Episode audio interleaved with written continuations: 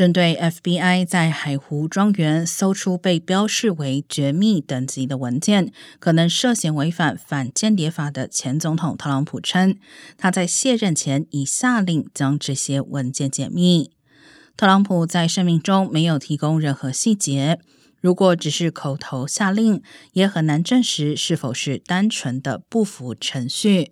但依据搜查令上提及的法律而言，《反间谍法》第十八篇第一五一九和二零七一款规定，不管文件是否涉密，擅自带走或隐藏政府记录，仍涉嫌违法。